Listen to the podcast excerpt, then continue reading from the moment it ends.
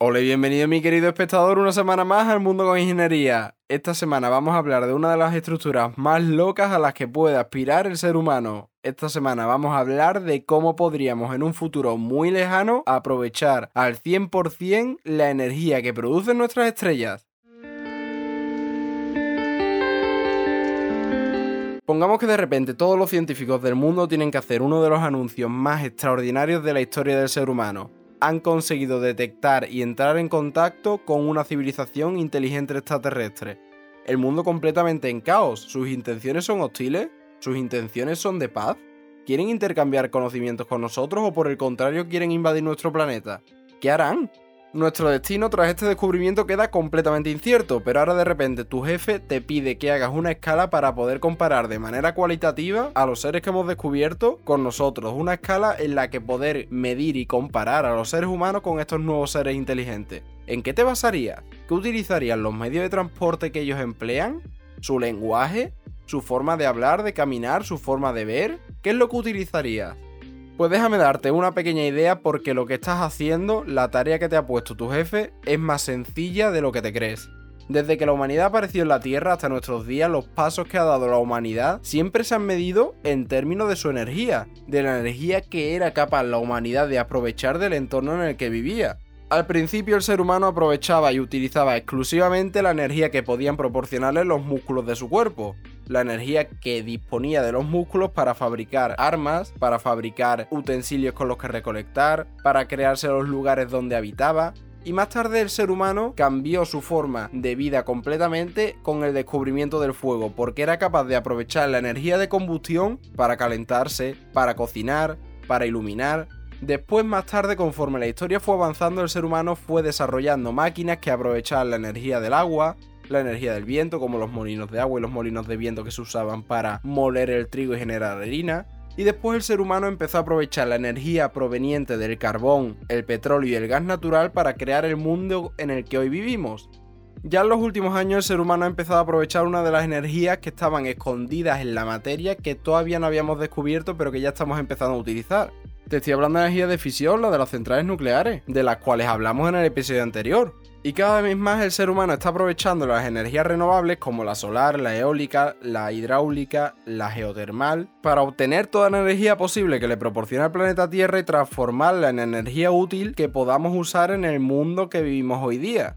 Entonces, teniendo claro que el ser humano ha basado su evolución y su tránsito hacia mejores formas de vida en la cantidad de energía que era capaz de aprovechar del entorno en el que vivía, no parece nada descabellado crear una escala en base a la energía que usa cada especie.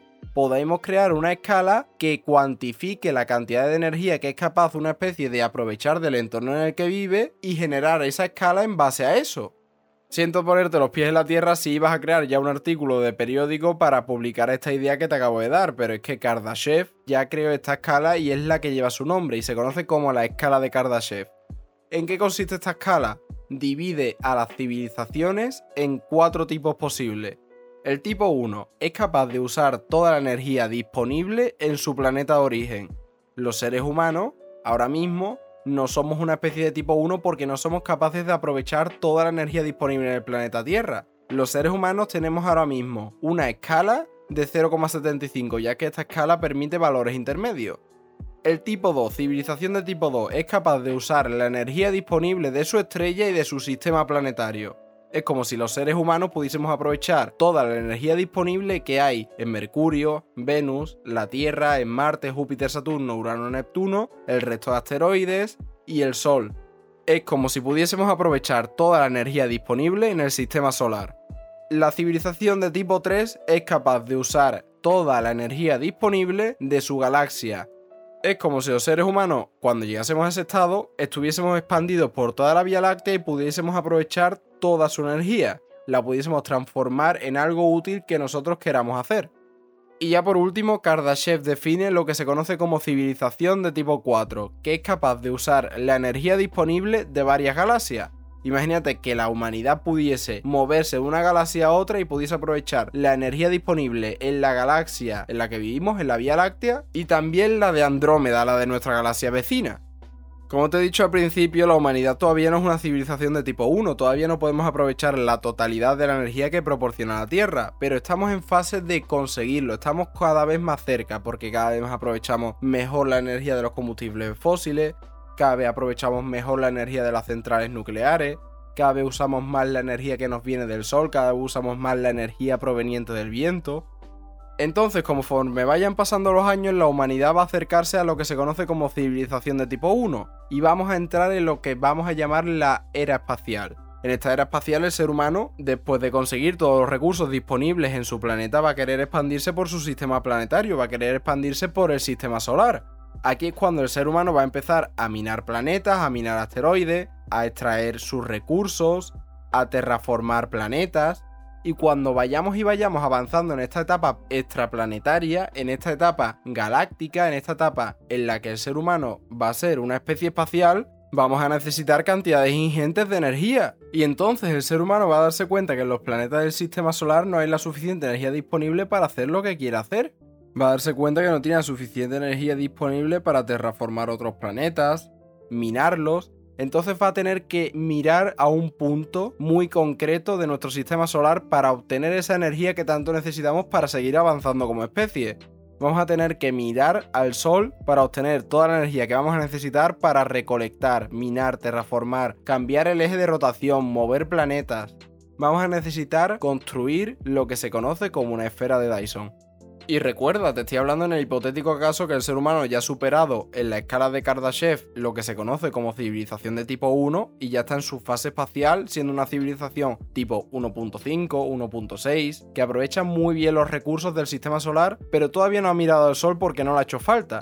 Pero ya estamos entrando en proyectos que necesitan de una energía tan grande que necesitamos la energía de nuestro Sol. ¿Cómo lo hacemos? Con lo que te he dicho, la esfera de Dyson. ¿En qué consiste una esfera de Dyson? Consiste en rodear una estrella con una esfera que sea capaz de recolectar toda la energía que produce la estrella. Si nosotros envolvemos al Sol con una esfera hermética y no dejamos salir nada de su energía, toda energía que produzca el Sol la vamos a recolectar nosotros.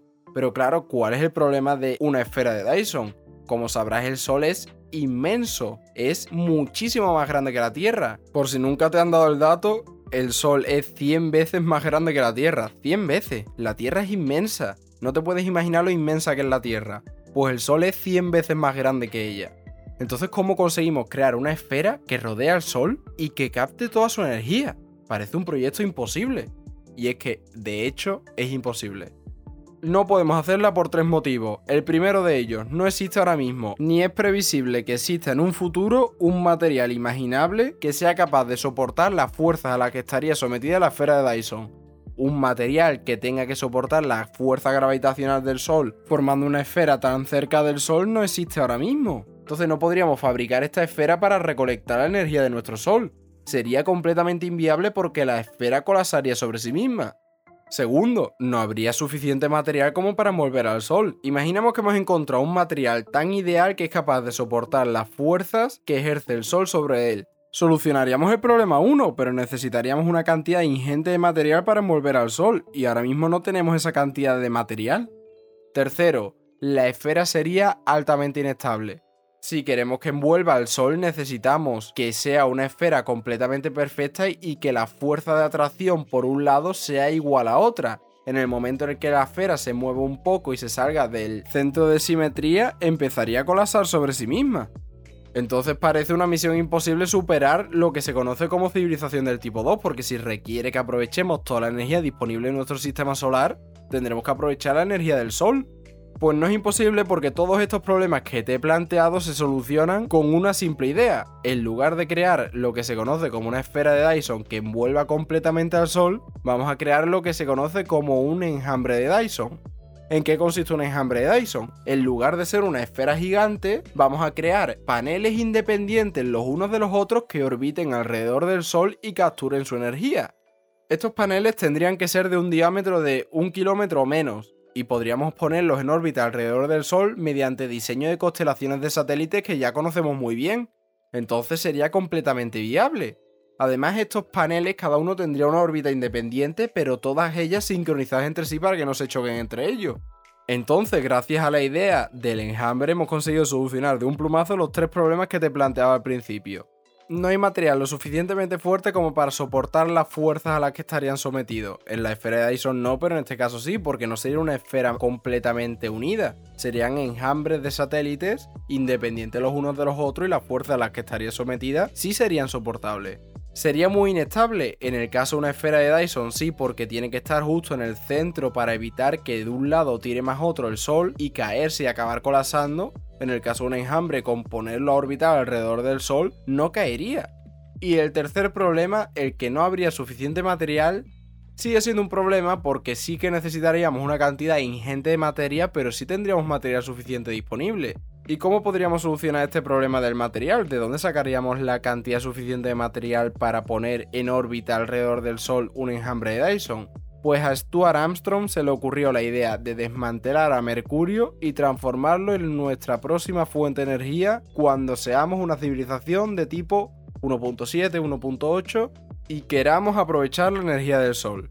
Mercurio es uno de los cuatro planetas rocosos del sistema solar y es el planeta que más cerca está del Sol, por lo que el trayecto de enviar los enjambres de Dyson desde Mercurio hasta el Sol sería mucho menos costoso que desde la Tierra hasta el Sol. Segundo, el núcleo de Mercurio está compuesto en su mayoría por hierro y justo debajo de la capa de Mercurio, justo debajo de su superficie, hay oxígeno atrapado. ¿Qué ocurre cuando combinamos oxígeno con hierro? Que se genera lo que se conoce como la hematita, que es un material muy, muy reflectante. Gracias a Mercurio, la composición de este y la combinación de los dos materiales que mayoritariamente componen a Mercurio, podemos crear perfectamente los espejos de nuestro enjambre de Dyson. Entonces la idea de Armstrong es coger poco a poco partes de Mercurio, ir desmantelándola y creando hematita para ponerla en órbita alrededor del Sol desde el propio Mercurio, porque además Mercurio tiene una gravedad mucho más baja que la Tierra y está mucho más cerca del Sol. Es ideal para poner en órbita satélites alrededor del Sol. La gravedad de la Tierra es de 9.8, la gravedad de Mercurio es de 3.8 y Mercurio es el planeta que más cerca está del Sol tenemos ahí una base de lanzamiento y una base de material perfecta para crear nuestro enjambre de Dyson. Y hasta aquí el episodio de hoy. Espero que te haya gustado y te haya quedado claro por qué la humanidad dentro de muchos siglos, porque quedan muchos años para llegar a este estado, va a necesitar conseguir procesar casi toda la energía que produzca su sol para llevar a cabo obras de ingeniería que ahora mismo no somos capaces de imaginar, pero que en un futuro bastante lejano vamos a tener que hacer como viajar a otras estrellas, viajar a otras galaxias, y sin la energía de nuestras estrellas no lo vamos a poder realizar. Así que espero que te haya quedado claro cómo podemos aprovechar la energía de las estrellas generando enjambres de espejos que las envuelvan completamente. Y ya por último decirte que me sigas en mis redes sociales porque estoy bastante activo, sobre todo en Instagram últimamente, subiendo bastantes posts, subiendo bastantes vídeos. Mi Instagram es Antonio barra baja EMCI, Antonio barra baja EMCI, y ahí subo muchas cosas. Estoy subiendo carrusels, vídeos cortos en los que explico cosas de ingeniería y de matemática y te recomiendo mucho que me sigas. Tienes aún así mis redes sociales en el link de la descripción de cada uno de estos episodios. Pinchas en ese link y te aparecen todas mis redes sociales para que te puedas meter y seguirme en cualquiera de ellas. Y ya está, ya no te preocupes, ya te dejo, no te doy más la tabarra.